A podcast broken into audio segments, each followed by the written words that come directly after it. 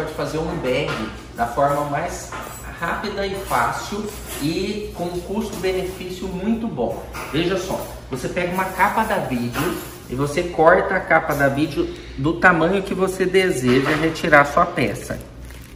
Ó, do tamanho que você deseja retirar sua peça.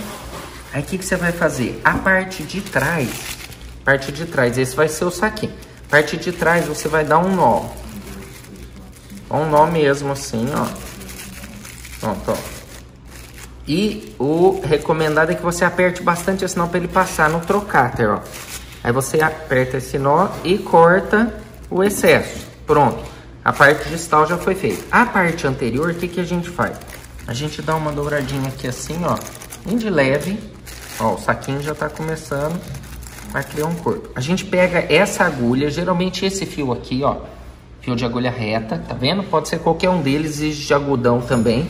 Nesse caso aqui, como ele tem duas agulhas, a gente, a gente corta uma agulha e com ele, por que esse aqui? Porque é mais fácil fazer essa trancinha aqui, ó.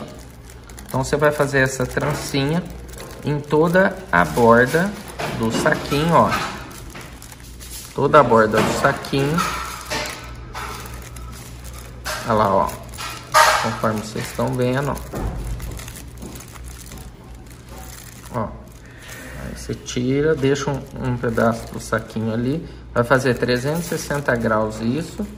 Esse é um saquinho que ele não tem custo para paciente, né?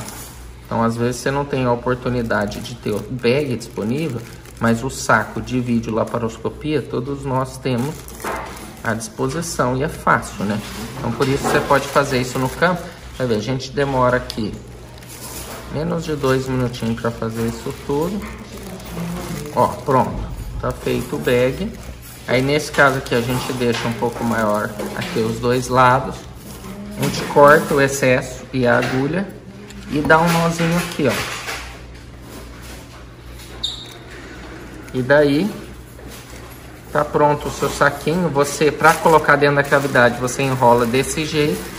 Pega com a pinça aqui, coloca dentro do trocáter. Aí na hora que ele cair na cavidade, você abre ele dessa forma, uma mão de cada lado, coloca lá dentro e pega uma pinça e faz esse movimento, ó. ó.